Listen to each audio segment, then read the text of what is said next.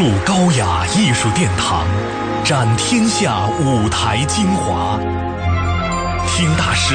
音韵佳作，品中外艺术瑰宝。文艺之声，国家大剧院，周六二十二点，用耳朵聆听舞台。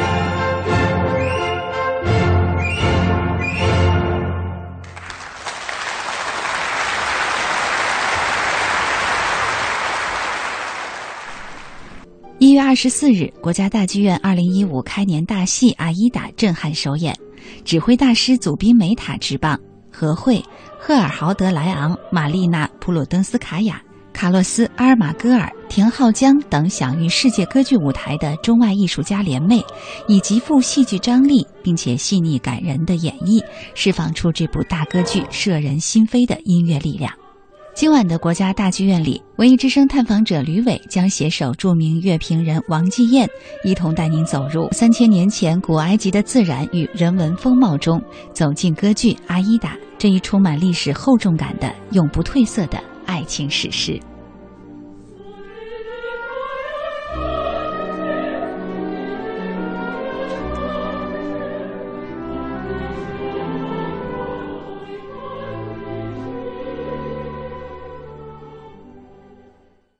听众朋友们，大家好，我是本期的国家大剧院的探访者吕伟。本期节目，我们非常有幸邀请到了我们的中国艺术研究院的学者，也是我们本期赏析的嘉宾王继燕先生。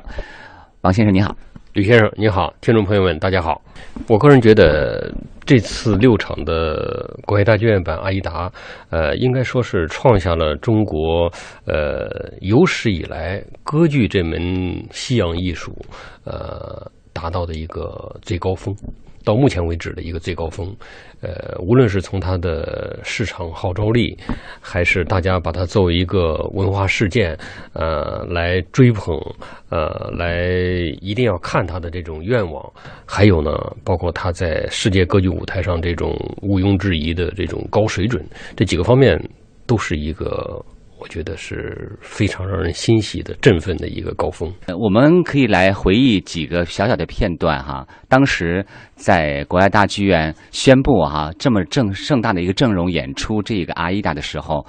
我到网站上去看的时候，其实离演出正式开始还有一个多月呢。但是，特别是国际强强联合的阵容的那一组的演员的这个演出的票是卖的非常火的。第一，说明歌剧这门艺术它的魅力还是非常巨大的，里面的艺术含量，呃，它能带给人的视觉的享受，呃，审美的享受，呃，还是经过了历史的考验，在今天还是熠熠生辉的。第二呢，确实还是就像您说的，这次的阿依达的组合，呃，从导演到指挥。到所有的演员的选择，呃，到舞美风格，这一切方面呢，啊，确实是契合了呃，目前我们国家的听众，也包括全世界的听众，对于像威尔第的这部大型歌剧的一个期待。因为仅仅是大，还是达不到这种轰动的。因为十一年前呢，我也有幸在工人体育场听了一场。那是可能迄今为止在我们国家演的最大的一次《阿依达》，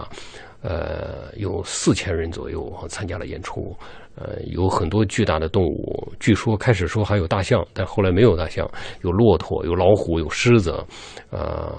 数千名的武警参与了演出，在凯旋精英曲那一段，呃，走过了工人体育馆的工人体育场的那个场地，但是那次没有这次的效应。因为仅仅追求声势，这并不是歌剧这门艺术的全部。而这次，我觉得除了声势浩大，除了有巨大的战船，呃，除了有宏阔的舞台之外，更重要的，在艺术上达到的达到了一种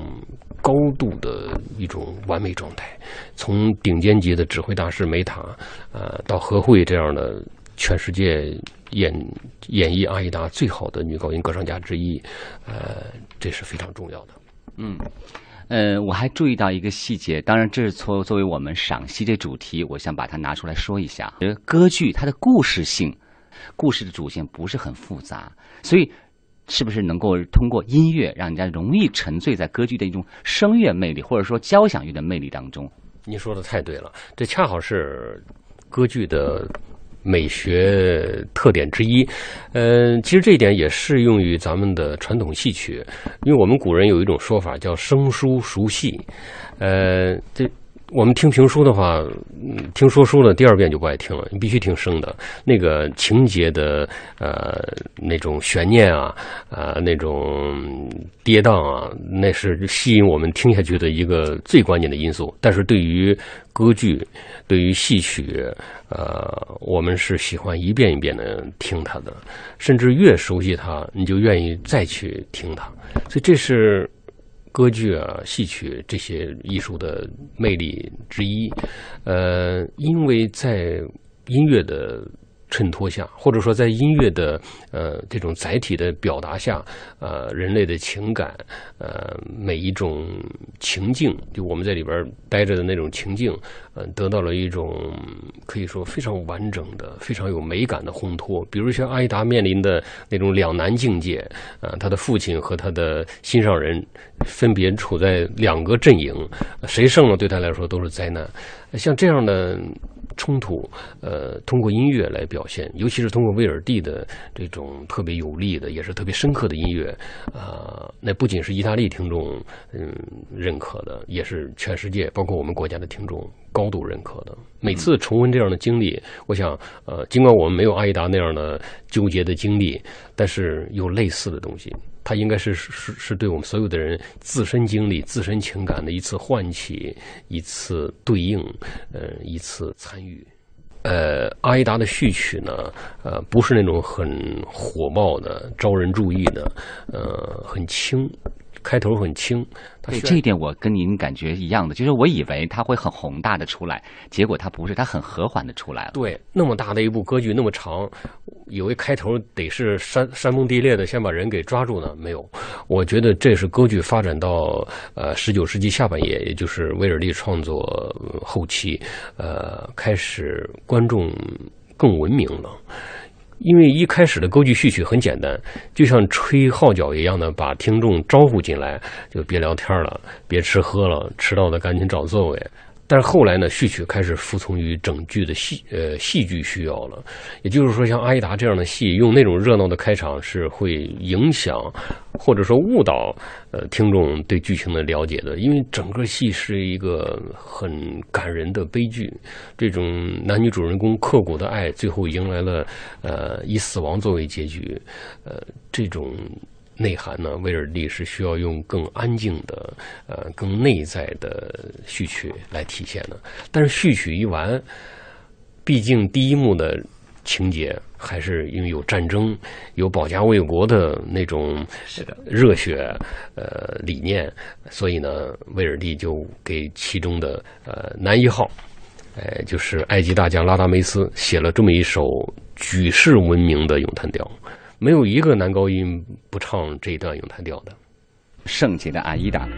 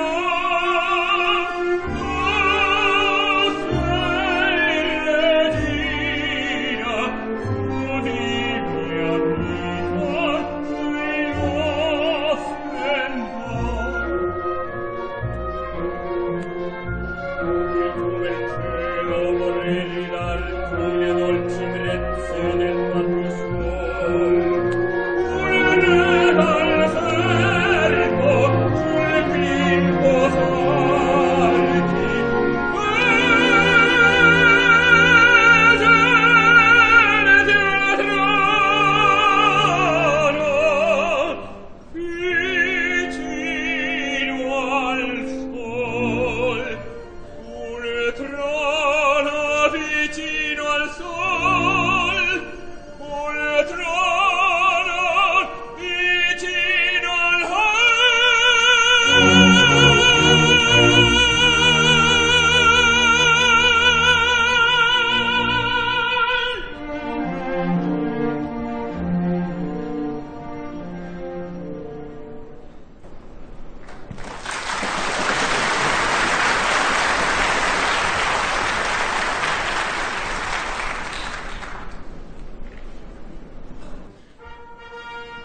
尔蒂歌剧《阿依达》讲述了法老统治下的古埃及一个爱情悲剧故事。古埃及法老时期，埃及军队统帅青年将领拉达梅斯率军迎战埃塞俄比亚入侵军队，他的恋人阿依达原是埃塞俄比亚公主，在战争中被俘，沦为埃及公主安涅利斯的奴隶。阿依达和他的女主人都爱着拉达梅斯。为迎击前来复仇的埃塞俄比亚国王，拉达梅斯在出征前请求法老将阿依达嫁给他，作为他获胜以后的奖赏。可法老却先将自己的女儿许配给他，但拉达梅斯只爱阿依达。面对一边是恋人，一边是父亲的交战双方，阿依达的心情十分矛盾和痛苦。拉达梅斯凯旋后，阿依达恳求他释放也成为俘虏的父亲，和自己一起逃走。心怀嫉妒的安涅利斯告发了他们的计划。事情败露后，拉达梅斯被判卖国罪，以封入神殿下的石窟的方式处死。临行前，得知消息的阿依达抢先一步进入石窟，同心爱的人一起告别人世。威尔第写这部歌剧，呃，尽管他自己是意大利人，对，呃，他也不会说，呃，埃及的语言，呃，也就是阿拉伯语，没错，呃，当然古埃及语他就更不会了。但事实上呢，第一，这个剧本是法国的一位呃从事埃及古代文化研究的。资深学者，呃，为他编的最早的梗概，这其中是有特别深厚的学术含量的，呃，那么威尔利自己也是做了大量的研究，对于埃及古代的习俗，对于埃及古代的音乐手法，所以我们在听阿依达的时候，处处感觉到这不太像。威尔第平时的对，没错，语言很多有埃及这个文化的这种元素在里面。对那种异国风光的描写，威尔第是做的特别成功的。呃，所以在这当中呢，我觉得对于这两位女主人公内心世界的呈现，呃，也是特别真实的。三个人关系非常微妙。就第一幕呢，呃，一开始，呃，阿依达这部歌剧就把三个人的这种很纠结的关系了。那么我们接下来，王先生，您要推荐的是下面一段选。段叫“起来，向神圣的尼罗河挺进”这一段吗？对，因为这是呃第一幕剧情开始快速推进的一个主要因素，因为埃及的大祭司呃兰菲斯。因为他的权力呢是几乎跟国王一样的，因为您刚才谈到，呃，在古埃及那宗教的力量是非常大的，就类似比如我们读欧洲的作品，呃，比如说雨果的呃《红与黑》啊，或者巴黎圣母院那会儿的主教，有时候红衣主教的权力是可以跟行政的最高级别的抗衡抗衡的，呃，祭司长呢，祭司长就宣布，呃，埃及正处在危险当中，呃，埃塞俄比亚。大军正在侵犯埃及的呃边境，是。呃，那么在这种情况下呢，呃，埃及的居民们就开始群情振奋的要抵抗外来的入侵者，啊，我刚才也谈到阿依达就是埃塞俄比亚的，对。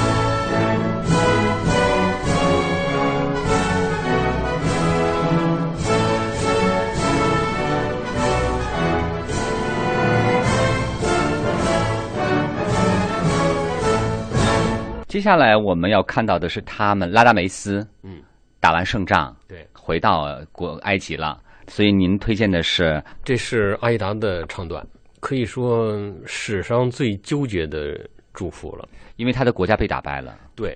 而且呢，现在正是他的国家又来了，又来了呢。如果埃塞俄比亚胜了，意味着他有可能就能恢复他的公主身份，呃，跟着他的父王回到他的祖国去，那是他日夜想念的祖国。在后面，他有大段的咏叹调来抒发他对呃故国家园的思念。但是这就意味着他的心上人，呃，埃及大将，因为打了败仗，有可能要遭到惩罚，有可能甚至丢了性命，种种麻烦。但是如果他的心上人拉达梅斯所代表的埃及这一方胜利了，那他的父亲，呃，他的国家的居民就要遭殃了。所以，他特别纠结的，但同时呢，又还是表达了他对他的心上人的一种祝福。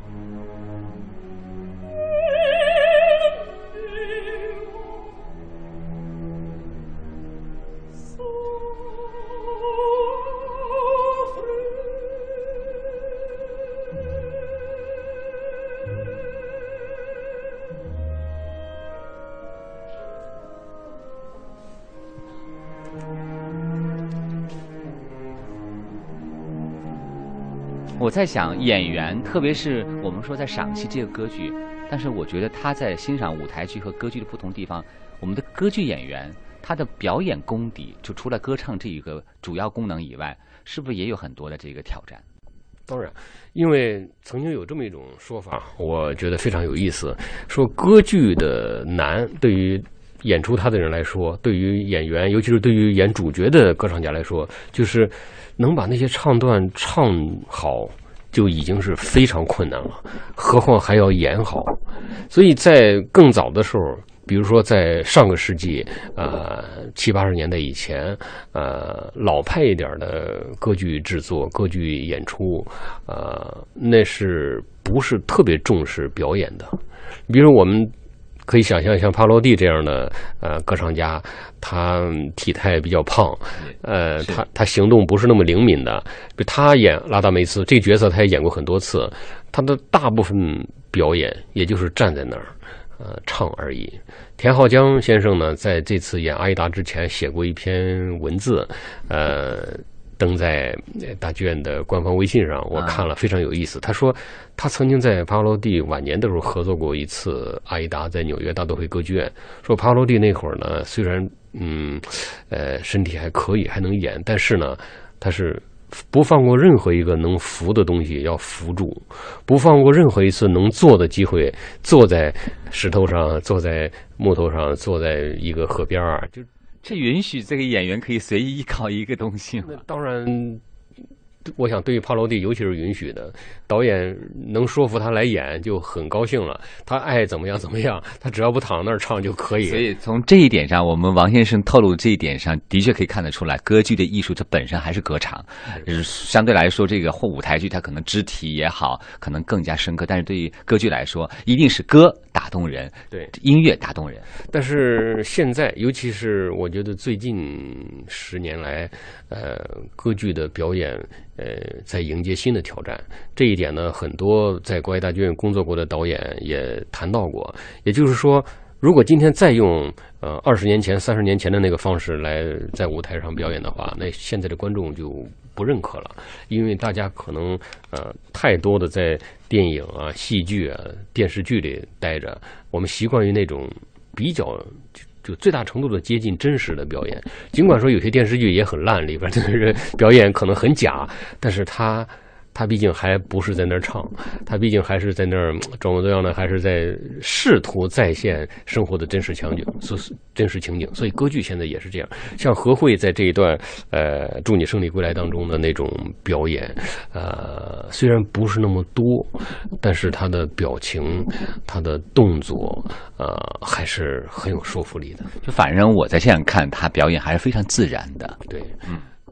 那接下来我们要欣赏到的第一幕当中，还有一部你刚才一直在说哈，就咱们之前做节目之前也聊过《全能的普塔》。这可惜了，你知道为什么？因为我觉得三小时对于我来说还是有压力的。第一幕我后半段真的有点睡着了，所以我没听到这一段你称之为非常棒的一个演唱，给大家来分享一下。好，我们刚才谈到了，呃，威尔第用他的这种融合了埃及古代音乐的这种手法，这种语汇来表现。埃及异国风光，不仅是埃及的，而且是埃及古代的。也就是说，在空间和时间两方面都是穿越到很遥远的呃一个时代和和领域的。呃，那么在这段合唱当中，可以说是威尔第的这种手法展现的最典型、最成功，也是最打动人的一个地方。呃，他是众人祈祷啊。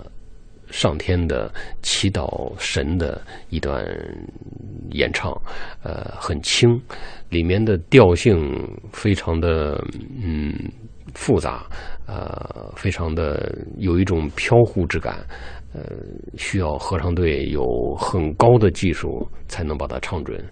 因为我们知道，有的合唱当中呢，如果呃乐队伴奏很强的话，乐队可以给合唱团一个引领，同时呢，有一些瑕疵也可以遮掩一下。但是这一段没有，这一段合唱几乎是在没有伴奏的情况下来演唱这么复杂的一种呃这种合唱的肢体。但是唱的好的时候，比如就像这次国外大剧院合唱团。特别精彩的，让人很赞叹的所表现的这样，那种效果是很迷人的，呃，特别神秘那种效果。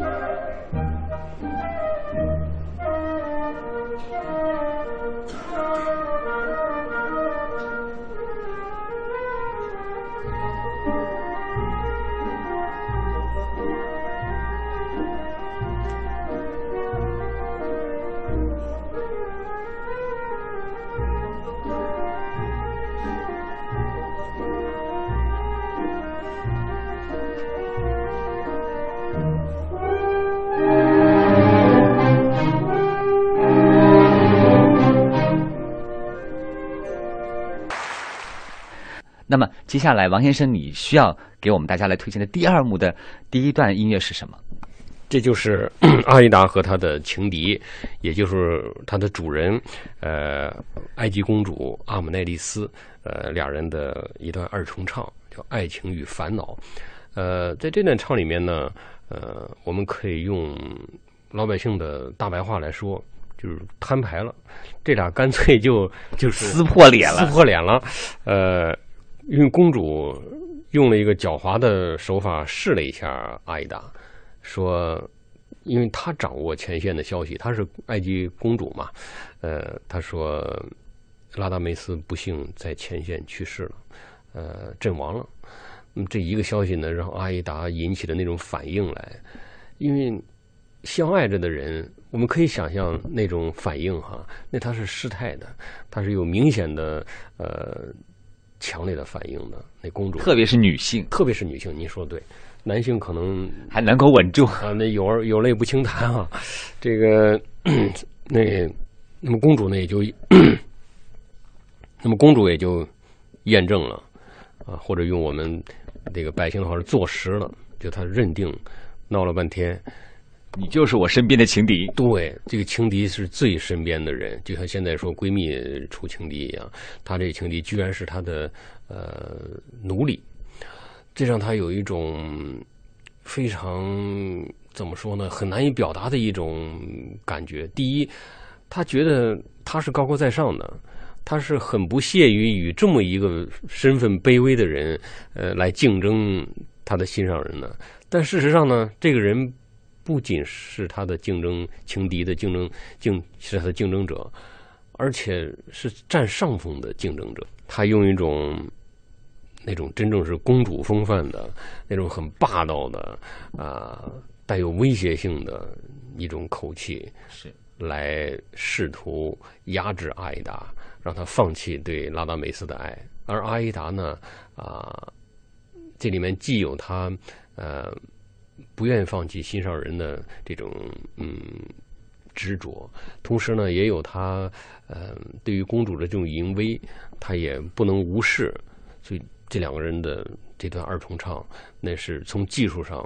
对于嗯两位女主角，一个女高音阿依达，一个女中音或者次女高音，呃，阿姆奈利斯对他两个的这种技术啊，是很大的考验。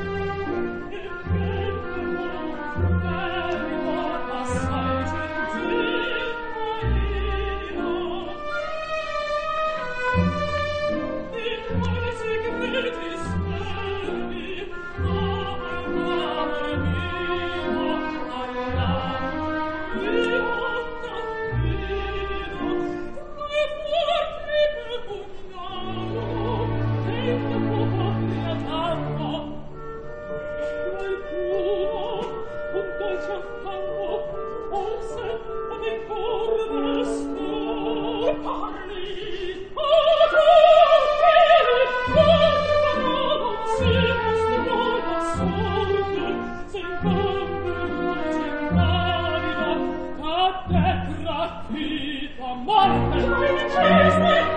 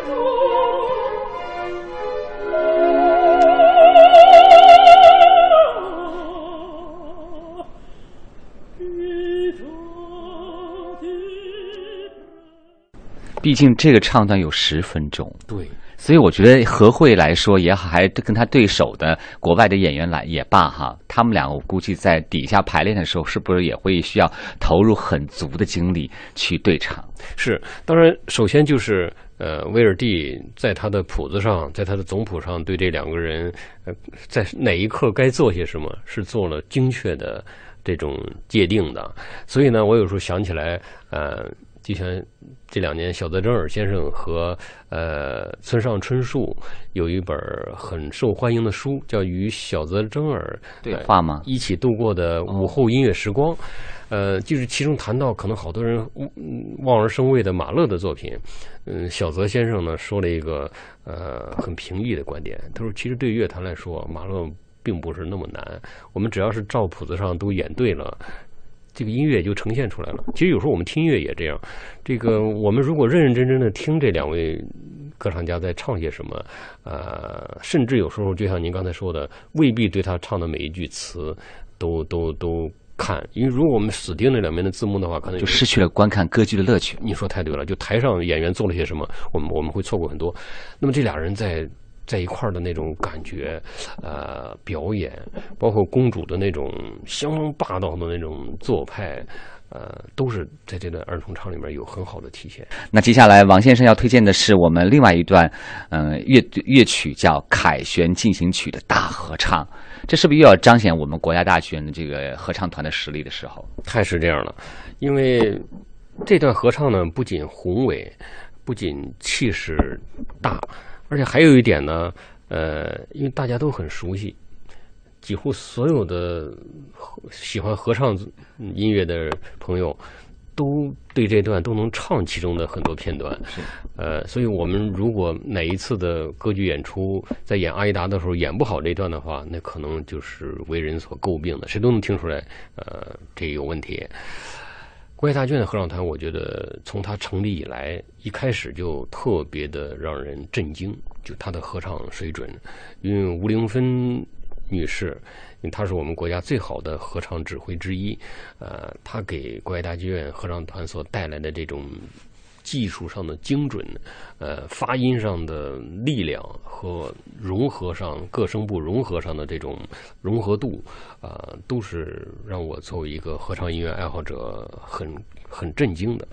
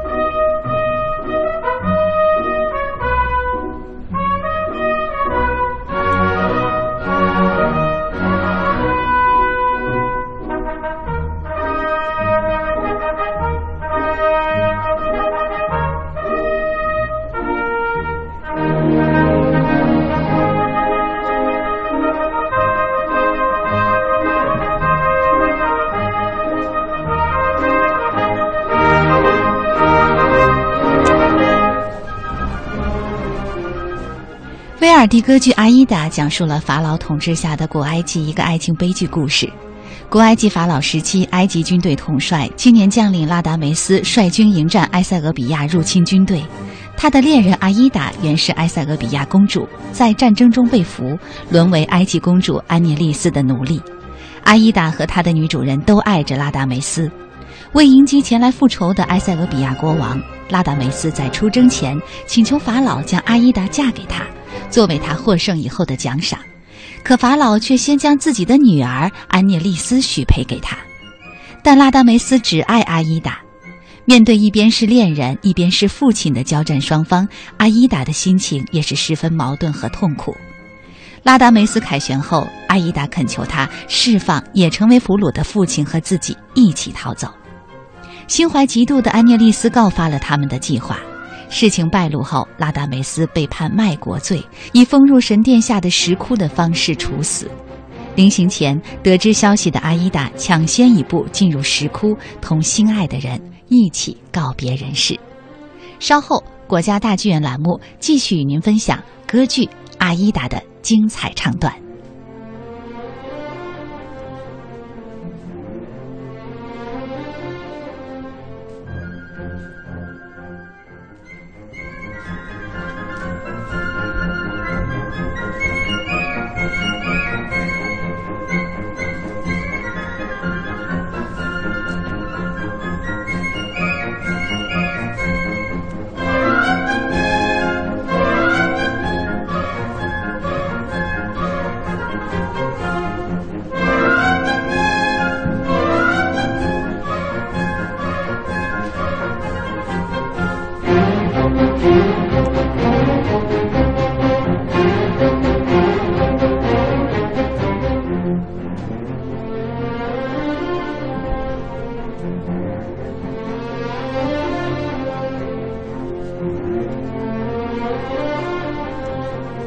跳到第三幕的开头，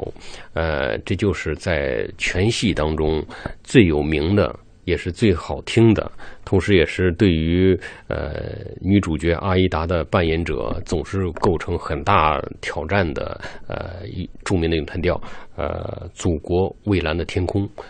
因为这是阿依达一个人在尼罗河边等待和他的心上人拉达梅斯相会的时候啊唱的一大段咏叹调，他怀念祖国蔚蓝的天空，呃，轻拂的微风，呃，和故乡的山水，呃，所有这一切，呃，唱得非常非常的好。那么在这样的时候呢，呃，应该说对于我们。我们是通过歌唱家的演唱来进入人物的内心世界，但是对于所有饰演阿依达的人来说，如果这一段出了问题的话，那会让他整个的在这个戏当中啊黯然失色的。而每一次我听何慧演唱，就惊叹为什么他会享有世界第一阿依达的这种赞誉，因为他的技术控制，他的感情表达，他。通过威尔第的音符，呃，带我们进入阿依达这个这位女性的内心深处的这种艺术塑造的力量，那确实是让人由衷钦佩的。好，那我们接下来时间就来欣赏这一段王先生推荐的《祖国未来的天空》。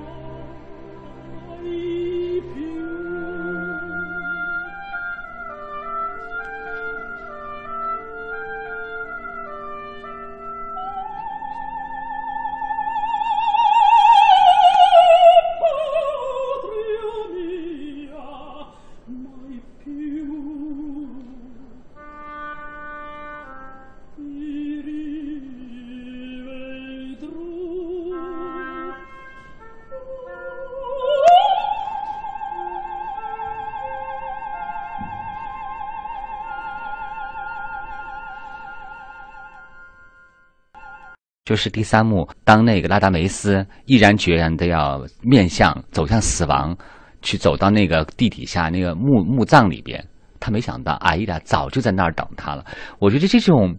情与情人之间、爱人之间那种情感的默契啊，在古埃及的时候就已经表现的那么淋漓尽致了。就他在这部三个多小时的《阿依达》的最后，呃，带来的这段二重唱。不是以气势夺人，而是用深情，呃，用美妙的旋律，让人流泪的。所以威尔第同时代的人就说过这么一句话：说这段二重唱，与其说是声音，不如说是眼泪。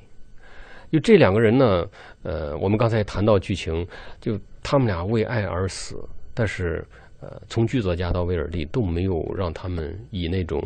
慷慨赴死、视死如归的心态来来走向死亡。事实上，他们也是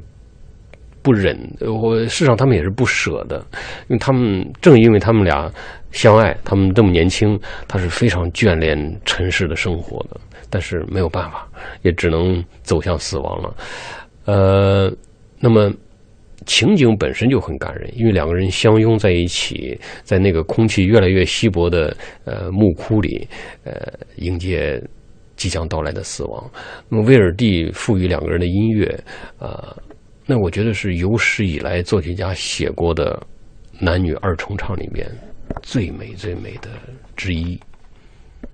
所以，尽管我们在舞台前面，在座位上看到男女主人公在多媒体的这个技术的关照下，沙子慢慢慢慢通过光影的表现漫过了人的头顶，好像似乎很轻松，但事实上留给我们的是这出歌剧所要表达的主题，就是说爱的纯粹，力量无穷。虽然它面临的只是尘世间的离去，但它留给我们的是震撼的心灵。我觉得您总结的特别好，因为威尔第这部歌剧歌颂的是爱的力量，是爱的崇高。他最后战胜了父权，战胜了宗教，战胜了国家的战争的呃这些更宏大的东西，取得了胜利。所以，呃，有一位评论家说的非常好，也就是说，死亡这样的话题在任何时候被提及，总是让人呃黯然神伤、黯然神伤、沉重的。但是在阿依达的结尾，那是一种升华的、壮丽的、让人陶醉的一种美。因为觉得这两个女男女主人公去选择这样的结局，是对他们一种爱的一种表达，也是一种称赞，不是让人去沉浸在悲伤之中的。